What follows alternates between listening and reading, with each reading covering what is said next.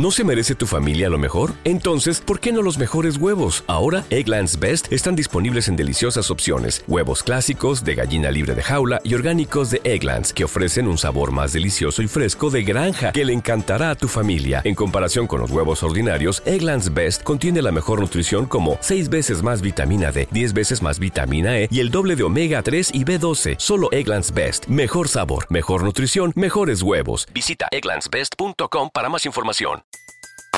Everybody in your crew identifies as either Big Mac Burger, McNuggets, or McCrispy Sandwich. But you're the filet fish Sandwich all day.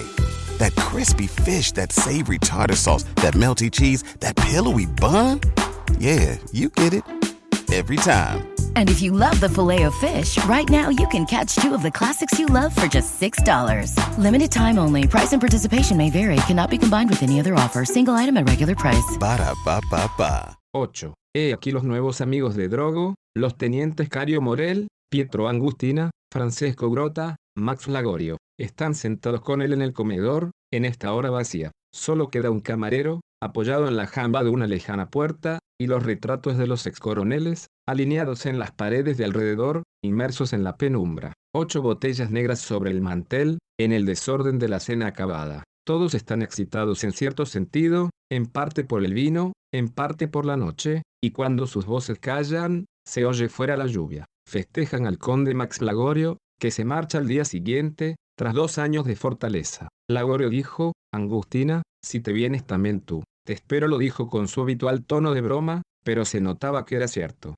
También Angustina había acabado los dos años de servicio, pero no quería partir. Angustina era pálido y estaba sentado con su perenne aire de despego, como si no se interesara para nada por ellos, como si estuviera allí por puro azar. Angustina repitió Lagorio casi con un grito, en los límites de la borrachera. Si vienes tú también, te espero, estoy dispuesto a esperar tres días. El teniente Angustina no respondió, lanzando una breve sonrisa de aguante. Su uniforme azul, desteñido por el sol, se destacaba entre los otros por una indefinible y negligente elegancia. Lagorio se dirigió a los otros, a Morel, a Grota, a Drogo, decídselo también vosotros y puso su mano derecha en el hombro de Angustina. Punto. ¿Le sentaría bien venir a la ciudad? ¿Me sentaría bien? preguntó Angustina. Como curioso en la ciudad estarías mejor, eso es. Todos, por lo demás, creo estoy perfectamente, dijo seco Angustina. Punto. No necesito cuidarme, no he dicho que necesites cuidarte. He dicho que te sentaría bien. Así habló Lagorio, y yo fuera,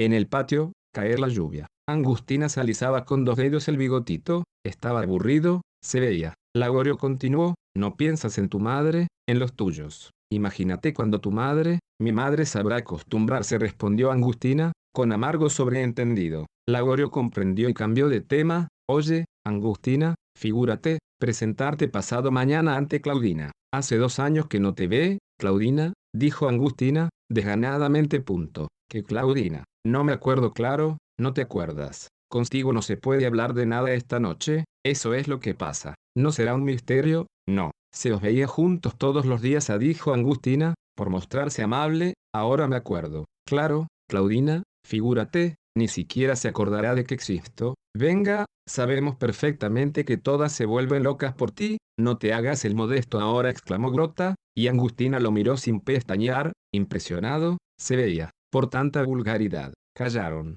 Fuera, en la noche, bajo la lluvia otoñal, caminaban los centinelas. El agua chaparreaba sobre las terrazas, gorgoteaba en las gárgolas, corría murallas abajo. Fuera la noche era cerrada, y Angustina tuvo un pequeño acceso de tos. Parecía extraño que de un joven tan refinado pudiese salir un sonido tan desagradable, pero él tosía con sabia mesura, bajando cada vez la cabeza, como para indicar que no podían pedirlo, en el fondo era una cosa no suya que le tocaba aguantar por corrección. Así transformaba la tos en una especie de melindre caprichoso, digno de ser imitado. Se había hecho un penoso silencio, que Drogo sintió la necesidad de romper. Dime, Lagorio preguntó, ¿a qué hora te vas mañana hacia las 10? Creo, quería marcharme antes, pero aún tengo que despedirme del coronel. El coronel se levanta a las 5, en verano invierno a las 5, desde luego, no te hará perder tiempo. Lagorio pero quien no se levanta a las 5 soy yo. Al menos la última mañana quiero obrar a mi gusto, nadie me corre detrás pasado mañana habrás llegado,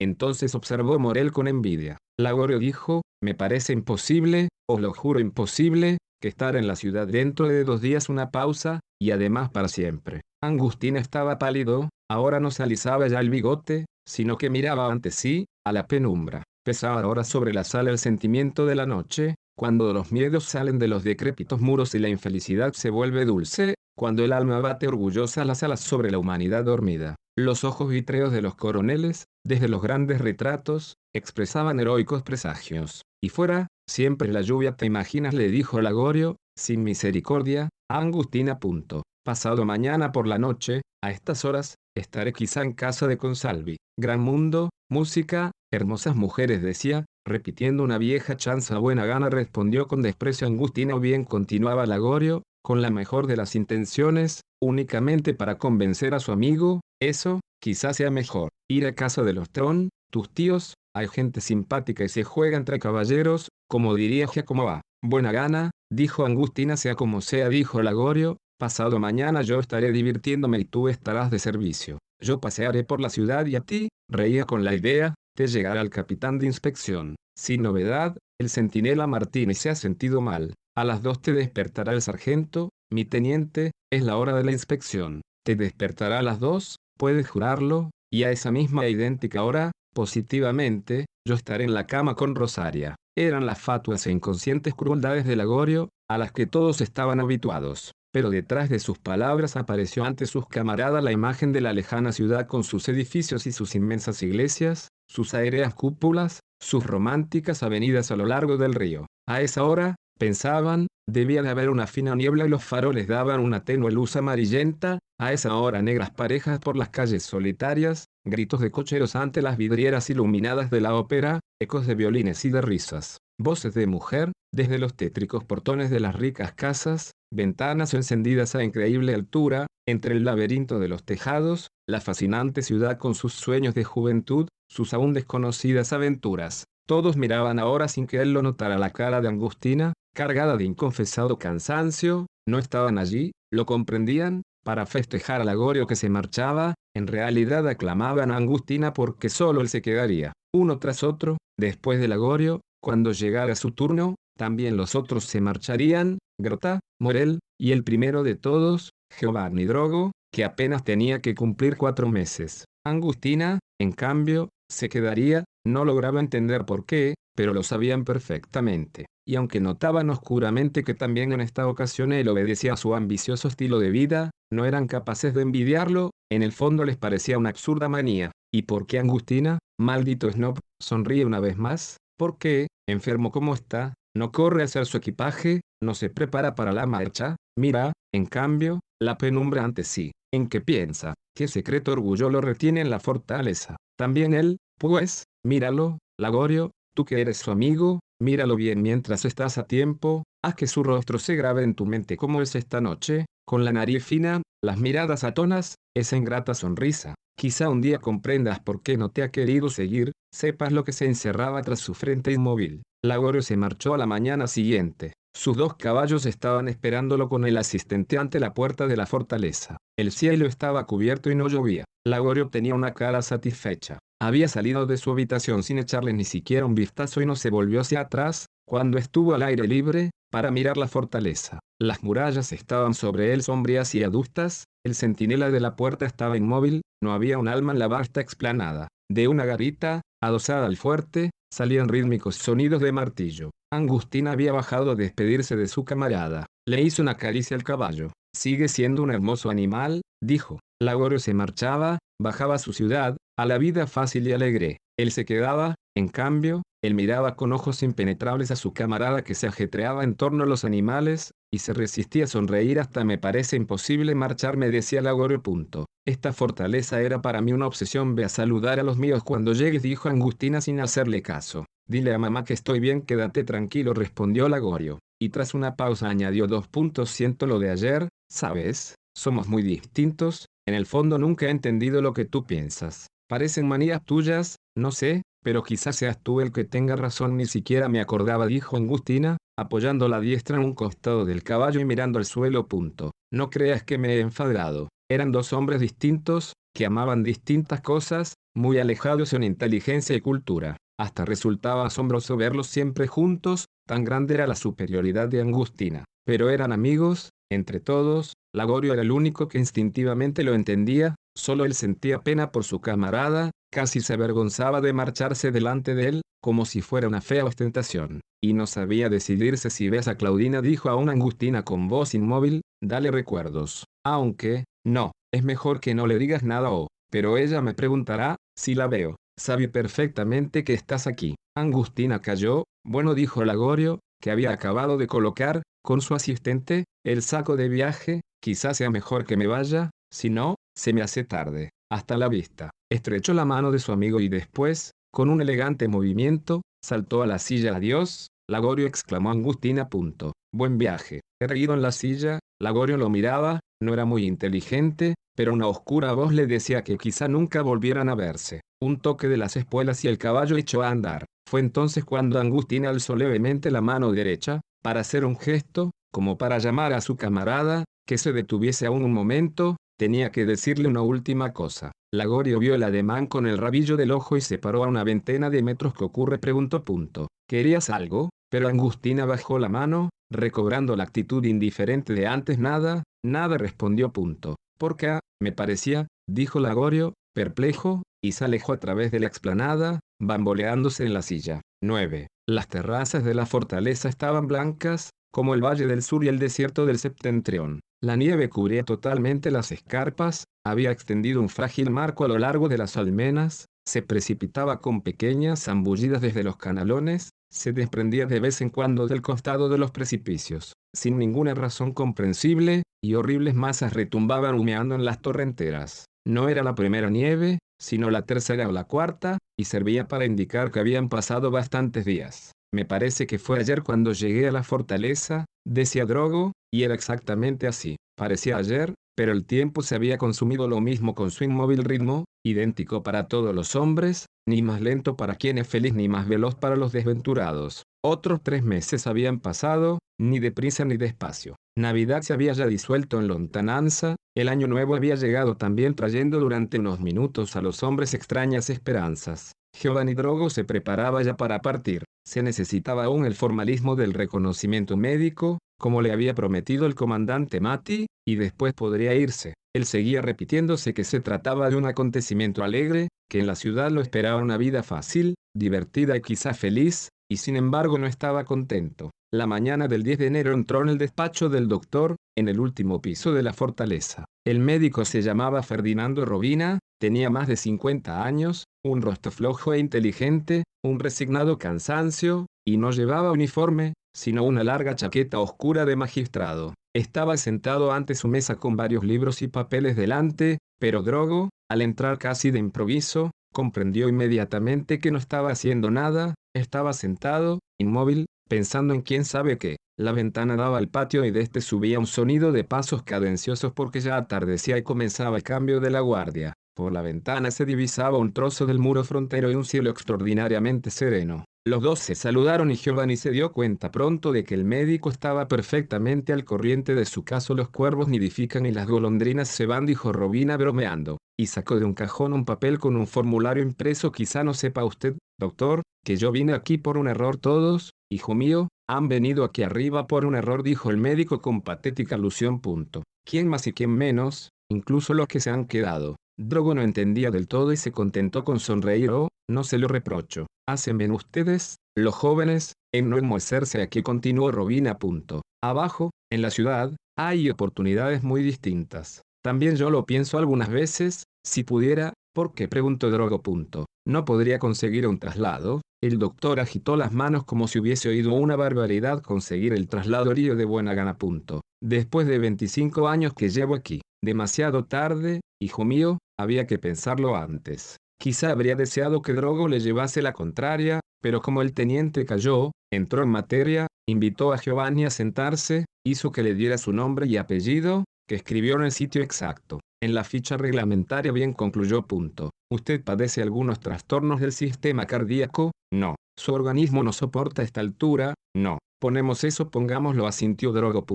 Usted es el mejor árbitro para esas cosas. Prescribimos también un permiso de convalecencia, ya que estamos, dijo el médico guiñando un ojo. Muchas gracias, dijo Drogo, pero no quisiera exagerar como quiera. Nada de permiso. Yo, a su edad, no tenía semejantes escrúpulos. Giovanni, en lugar de sentarse, se había acercado a la ventana y miraba de vez en cuando hacia abajo, a los soldados alineados sobre la blanca nieve. El sol acababa de ponerse, entre las murallas se había difundido una penumbra azul más de la mitad de ustedes quiere marcharse después de tres o cuatro meses estaba diciendo con cierta tristeza el doctor, ahora también envuelto en sombras, hasta el punto de que no se entendía cómo veía para escribir punto. También yo, si pudiera volver atrás, haría como ustedes. Pero, después de todo, es una lástima. Drogo escuchaba sin interés, atento a mirar por la ventana, y entonces le pareció ver los muros amarillentos del patio alzarse altísimos hacia el cielo de cristal, y sobre ellos, al otro lado, aún más altas, solitarias torres, murallones sesgados coronados de nieve, áreas escarpas y fortines, que nunca había observado antes. Una luz clara de occidente los iluminaba aún y resplandecían misteriosamente con una impenetrable vida. Nunca se había dado cuenta Drogo de que la fortaleza fuera tan complicada e inmensa. Vio una ventana, o una tronera, abierta sobre el valle, a una altura casi increíble. Allá arriba debía de haber hombres que él no conocía, quizá también algún oficial como él, del que habría podido ser amigo. Vio sombras geométricas de abismos entre un bastión y otro, vio frágiles puentes colgados entre los tejados, extraños portones atrancados al ras de las murallas, viejos despeñaderos bloqueados, largas aristas curvadas por los años. Vio, entre faroles y teas, sobre el fondo lívido del patio, soldados enormes y fieros desenvainar las bayonetas. Sobre la claridad de la nieve formaban filas negras e inmóviles, como de hierro. Eran bellísimos y estaban petrificados, mientras comenzaba a tocar una trompeta. Sus sonidos se ensanchaban por el aire vivos y brillantes, penetraban rectos en el corazón uno a uno se van todos murmuraba Robina en la penumbra. Acabaremos por quedarnos solo los viejos. Este año, la trompeta sonaba bajo en el patio, sonido puro de voz humana y metal. Palpitó una vez más con ímpetu guerrero. Al callar, dejó un inexpresable encanto, hasta en el despacho del médico. El silencio se volvió tal que se pudo oír un largo paso crujir sobre la nieve helada. El coronel en persona había bajado a saludar a la guardia. Tres notas de suma belleza cortaron el cielo. ¿Quién de ustedes continuaba recriminando el doctor? Punto. El teniente Angustina, el único. Hasta Morel, apuesto, el año que viene tendrá que bajar a la ciudad a curarse. Hasta él, apuesto, acabará por enfermar. Morel Drogo no podía dejar de responder, para que viera que escuchaba. Punto. Morel, enfermo preguntó, pues no había cogido más que las últimas palabras o, no dijo el doctor. Punto. Una especie de metáfora. Incluso a través de la ventana cerrada se oían los pasos vitreos del coronel.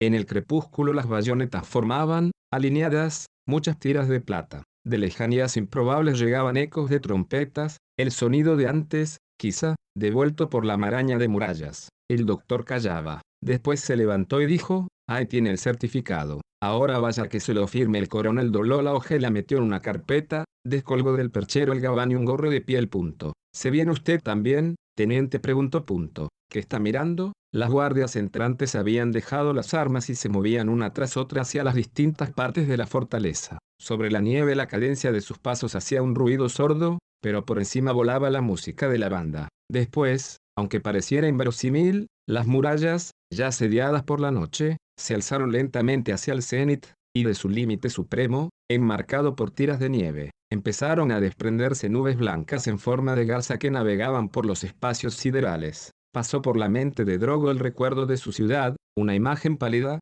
calles fragorosas bajo la lluvia, estatuas de yeso, humedad de cuarteles, escuálidas campanas, caras cansadas y deshechas, tardes sin fin, cielos rasos sucios de polvo. Aquí, en cambio, avanzaba la noche grande de las montañas, con las nubes en fuga sobre la fortaleza, milagrosos presagios. Y desde el norte, desde el septentrión invisible tras los muros, Drogo sentía golparse su destino. Doctor, doctor dijo Drogo, casi balbuciendo. Punto. Yo estoy bien, ya lo se respondió el médico. Punto. ¿Qué se creía? Yo estoy bien, repitió Drogo, como sin reconocer su propia voz. Punto. Estoy bien quiero quedarme, quedarse aquí, en la fortaleza. Ya no quiere marcharse. ¿Qué le ha sucedido? No lo sé, dijo Giovanni. Punto. Pero no puedo marcharme, exclamó Robina, acercándose. Punto. Si no bromea, le juro que estoy muy contento. No bromeó, no dijo Drogo, que sentía que la exaltación se mudaba en una extraña pena, próxima a la felicidad. Doctor, tire ese papel. 10. Así debía ocurrir, y quizás ya estaba fijado desde hacía mucho tiempo, esto es, desde aquel lejano día en que Drogo se asomó por vez primera, con Ortiz, al borde de la altiplanicie y la fortaleza se le apareció con su pesado esplendor meridiano. Drogo ha decidido quedarse, sujeto por un deseo, mas no solo por eso, quizá el pensamiento heroico no habría bastado para tanto. Por ahora él cree haber hecho algo noble y se asombra de buena fe, al descubrirse mejor de lo que había creído. Solo muchos meses después, al mirar atrás, reconocerá las míseras cosas que lo ligan a la fortaleza. Aunque hubieran soñado las trompetas, se hubieran oído canciones de guerra, del norte hubieran llegado inquietantes mensajes, si fuera solo eso, Drogo se habría marchado igualmente, pero estaba ya en él el entorpecimiento de los hábitos, la vanidad militar, el amor doméstico, los muros cotidianos. ¿No se merece tu familia lo mejor? Entonces, ¿por qué no los mejores huevos? Ahora, Egglands Best están disponibles en deliciosas opciones. Huevos clásicos, de gallina libre de jaula y orgánicos de Egglands, que ofrecen un sabor más delicioso y fresco de granja que le encantará a tu familia. En comparación con los huevos ordinarios, Egglands Best contiene la mejor nutrición como 6 veces más vitamina D, 10 veces más vitamina E y el doble de omega 3 y B12. Solo Egglands Best. Mejor sabor, mejor nutrición, mejores huevos. Visita egglandsbest.com para más información. Cuatro meses habían bastado para embiscarlo en el monótono ritmo del servicio. En hábito se había convertido el turno de guardia, que las primeras veces parecía un peso insoportable, poco a poco había aprendido bien las reglas, los modismos, las manías de sus superiores, la topografía de los reductos, los puestos de los centinelas, las esquinas donde no soplaba viento, el lenguaje de las cornetas. Del dominio del servicio extraía un especial placer, valorando la creciente estimación de los soldados y de los suboficiales, hasta pronto se había dado cuenta de lo serio y escrupuloso que era Drogo,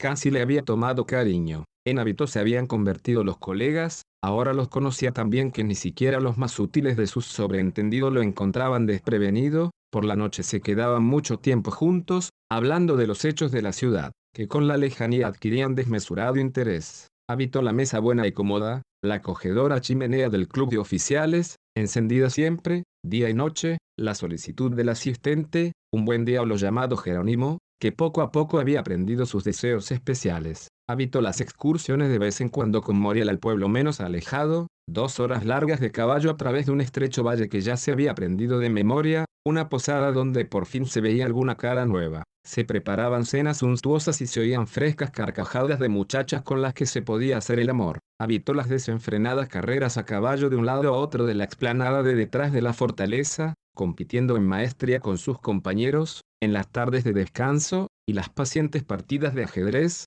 por la noche, que se desarrollaban en altavoz, a menudo victoriosas para Drogo, pero el capitán Ortiz le había dicho, siempre es lo mismo, los recién llegados ganan siempre al principio. A todos les ocurre lo mismo, se hacen la ilusión de ser verdaderamente buenos, pero es solo cuestión de novedad, también los otros acaban aprendiendo nuestro sistema y un buen día ya no se consigue nada. Hábitos eran para Drogo su habitación, las plácidas lecturas nocturnas, la grieta del techo, sobre la cama, que semejaba la cabeza de un turco, los ruidos del aljibe, con el tiempo convertidos en amistosos, el hoyo excavado por su cuerpo en el colchón, las mantas tan inhóspitas en los primeros días y ahora dócilmente prontas, el movimiento, ya realizado instintivamente con su longitud exacta, para apagar la lámpara de petróleo o dejar el libro en la mesilla. Ya sabía cómo tenía que colocarse por la mañana, cuando se afeitaba ante el espejo, para que la luz iluminase su cara con el ángulo justo, cómo verter el agua de la jarra en la palangana sin derramarla,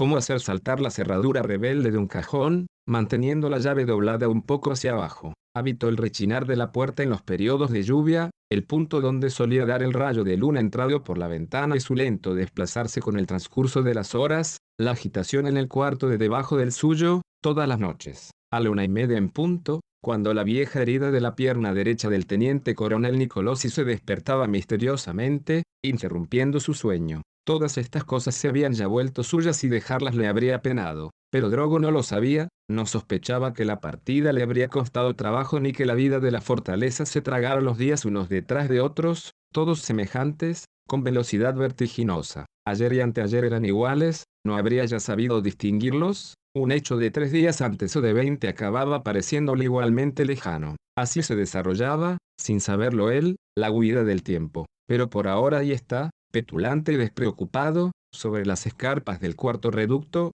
en una pura y gélida noche. A causa del frío los centinelas caminaban sin tregua y sus pasos rechinaban en la nieve helada. Una luna grande y blanquísima iluminaba el mundo. El fuerte, los peñascos, el valle pedregoso al norte estaban inundados de maravillosa luz, resplandecía hasta la cortina de nieblas que se estancaban en el último septentrión. Abajo, en el cuarto del oficial de servicio, dentro del reducto, se había quedado encendido la lámpara, la llama oscilaba levemente haciendo balancear las sombras. Drogo había empezado poco antes a escribir una carta, tenía que contestarle a María, la hermana de Vescovi, su amigo, que quizá un día sería su esposa. Pero después de dos líneas se había levantado, sin saber muy bien por qué, y había subido al tejado a mirar. Aquel era el trozo más bajo de la fortificación, que correspondía a la máxima hondura del desfiladero. En aquel punto de la muralla estaba la puerta que comunicaba los dos estados. Las macizas hojas acorazadas de hierro no se habían vuelto a abrir desde tiempo inmemorial, y la guardia del reducto nuevo salía y entraba todos los días por una pequeña puerta secundaria, apenas más ancha que un hombre y vigilada por un centinela.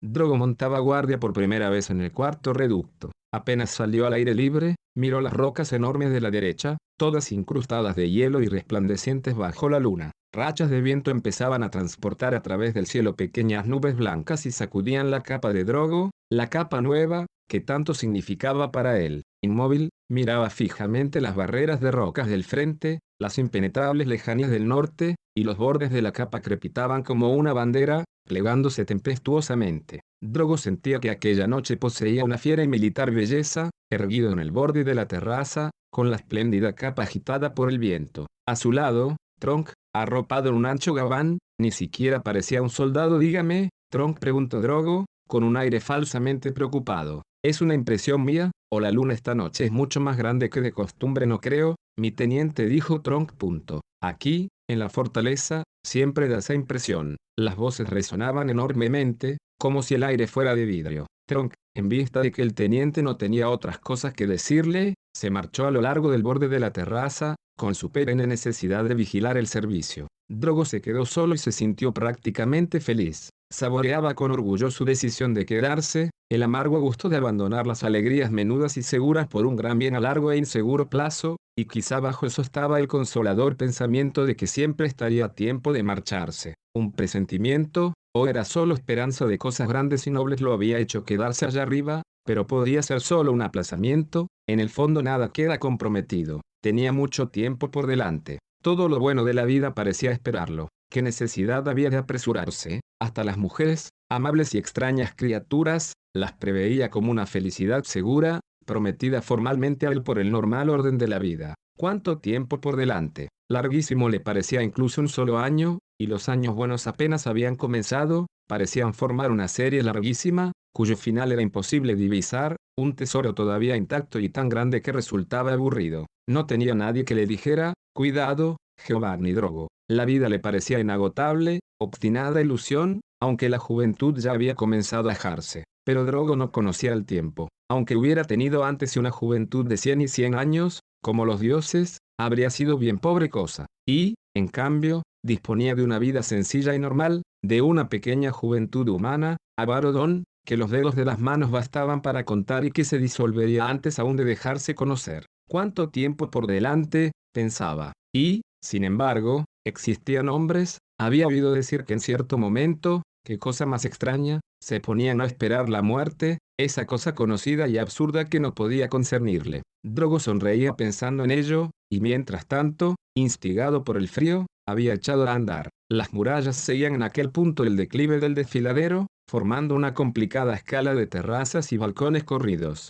Bajo él, negrísimos contra la nieve, Drogo veía, a la luz de la luna, los sucesivos centinelas, sus pasos metódicos hacían cric, cric, sobre la capa helada. El más cercano, en una terraza interior, a unos 10 metros, menos presuroso que los otros, estaba inmóvil, con la espalda apoyada en un muro, se habría dicho que dormía. Pero Drogo lo oyó canturrear una cantinela con voz profunda. Era una sucesión de palabras, que Drogo no lograba distinguir, unidas entre sí por un aire monótono y sin fin. Hablar, y aún peor cantar, de servicio estaba severamente prohibido. Giovanni habría debido castigarlo, pero le dio pena, pensando en el frío y la soledad de aquella noche. Entonces empezó a bajar una breve escalera que llevaba a la terraza y tosió levemente, para advertir al soldado. El centinela volvió la cabeza, y cuando vio al oficial rectificó su posición, pero no interrumpió la cantinela. A Drogo le saltó la cólera, aquellos soldados se creían que podían tomarle el pelo. ya le daría un buen escarmiento. El centinela notó de inmediato la actitud amenazadora de Drogo,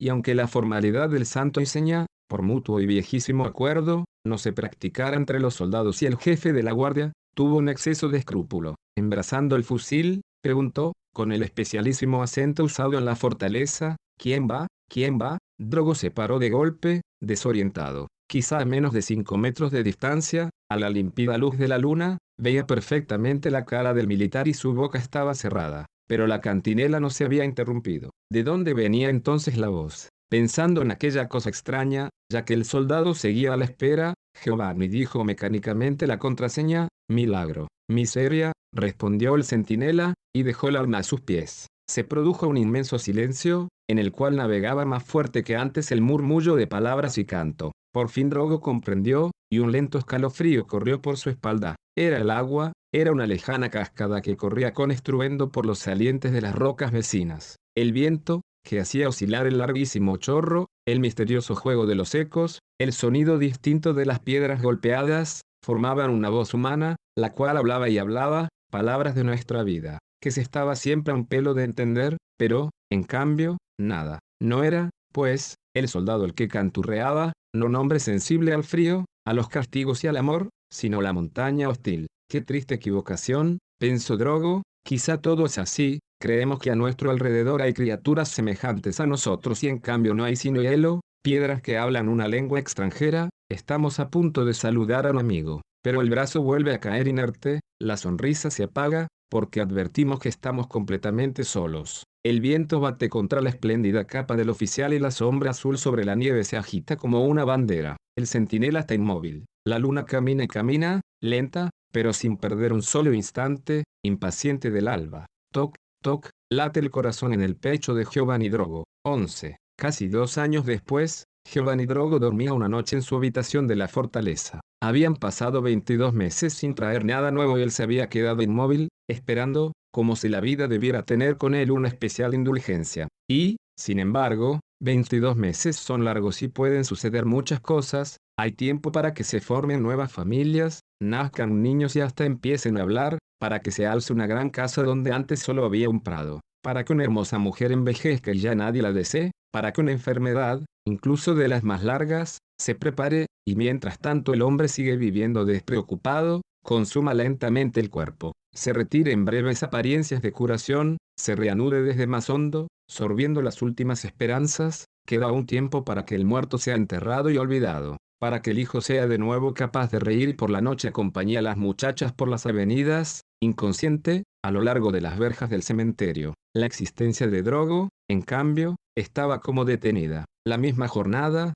con idénticas cosas, se había repetido centenares de veces sin dar un solo paso adelante. El río del tiempo pasaba sobre la fortaleza, agrietaba las murallas, arrastraba hacia abajo polvo y fragmentos de piedra, limaba los peldaños y las cadenas, pero sobre Drogo pasaba en vano, aún no había conseguido engancharlo en su vida. También esa noche habría sido igual a todas las demás si Drogo no hubiera tenido un sueño. Había vuelto a ser niño y se encontraba de noche en el alféizar de una ventana. Más allá de un profundo entrante de su casa veía la fachada de un palacio riquísimo iluminado por la luna, y la atención de Drogo niño se veía atraída por entero hacia una alta y fina ventana, coronada por un baldaquín de mármol. La luna, entrando a través de los cristales, daba en una mesa donde había un tapete, un jarrón y algunas estatuillas de marfil, y esos escasos objetos visibles hacían imaginar que en la oscuridad, detrás, se abría la intimidad de un vasto salón, el primero de una interminable serie, llenos de cosas valiosas, y todo el palacio dormía, con ese sueño absoluto y provocador que conocen las mansiones de la gente rica y feliz. Qué alegría pensó Drogo poder vivir en esos salones, vagar durante horas descubriendo siempre nuevos tesoros. Entre la ventana a la que estaba asomado el maravilloso palacio en intervalo de una veintena de metros habían empezado a flotar mientras tanto frágiles apariencias, parecidas quizadas, que arrastraban en pos de sí jirones de gasa, relucientes a la luna. En el sueño, la presencia de tales criaturas, nunca vistas en el mundo real, no asombraba a Giovanni. Ondeaban en el aire en lentos remolinos, rozando insistentemente la fina ventana. Por su naturaleza parecían lógicas pertenencias del palacio, pero el hecho de que no le hicieran ningún caso a Drogo, sin acercarse nunca a su casa, lo mortificaba. con que también las hadas de los niños corrientes para ocuparse solo de la gente afortunada, que ni siquiera las miraba, sino que dormía indiferente bajo baldaquines de seda. Chist, chist, hizo Drogo dos o tres veces, tímidamente, para llamar la atención de los fantasmas, aún sabiendo muy bien en el fondo de su corazón que sería inútil.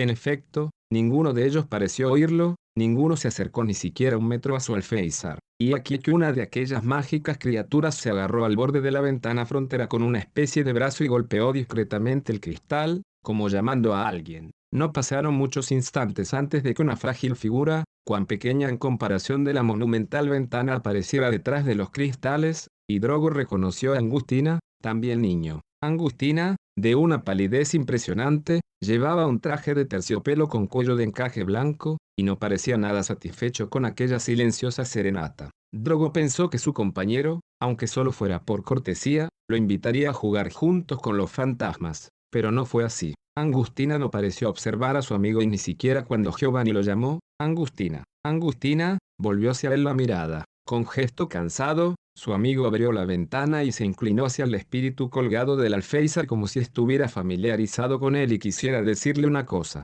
El espíritu hizo una ademán y, siguiendo la dirección de aquel gesto, Drogo volvió la vista hacia una gran plaza, absolutamente desierta, que se extendía ante las casas. Sobre esa plaza, a unos 10 metros del suelo, avanzaba por el aire un pequeño cortejo de otros espíritus que arrastraban una silla de manos, hecha, aparentemente, de su misma esencia, la silla de manos rebosaba gasas y penachos. Angustina, con su típica expresión de despego y aburrimiento, la miraba acercarse, era evidente que iba en su busca. La injusticia haría al corazón de Drogo. ¿Por qué todo para Angustina y nada para él? Si fuera otro, paciencia, pero precisamente Angustina, siempre tan soberbio y arrogante. Drogo miró las otras ventanas para ver si había alguien que pudiera acaso tomar partido por él, pero no consiguió descubrir a nadie. Por fin la silla de manos se detuvo, bamboleándose, exactamente ante la ventana, y todos los fantasmas se encaramaron a su alrededor de un salto, formando una palpitante corona, todos se inclinaban hacia Angustina,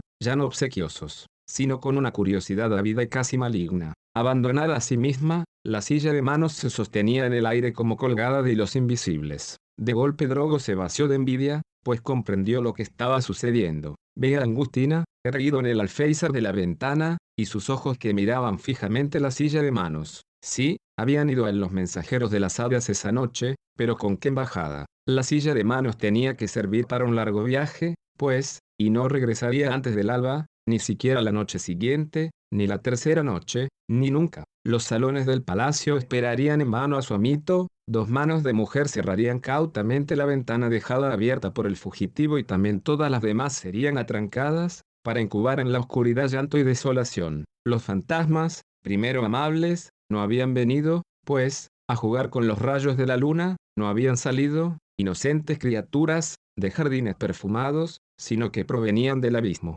Otro niño habría llorado, habría llamado a su madre, pero Angustina no tenía miedo y confabulaba sosegadamente con los espíritus, como para establecer ciertas modalidades que era necesario aclarar. Apretados en torno a la ventana, semejantes a pliegues de espuma, se superponían unos a otros, urgiendo al niño, y éste hacía con la cabeza así, como para decir, está bien, está bien, perfectamente de acuerdo. Al final, el espíritu que se había agarrado primero al alféizar, quizá el jefe, hizo un pequeño gesto imperioso. Angustina, siempre con su aire aburrido, saltó el alféizar, parecía haberse vuelto ya tan leve como los fantasmas, y se sentó en la silla de manos, como un gran señor, cruzando las piernas. El racimo de fantasmas se disolvió en un ondear de gasas, la encantada carroza se puso suavemente en marcha. Se compuso un cortejo, las apariencias hicieron una evolución semicircular en el entrante de las casas, para alzarse después al cielo, en dirección a la luna. Al describir el semicírculo la silla de manos pasó a unos metros de la ventana de Drogo, que trató de gritar, agitando los brazos, Angustina,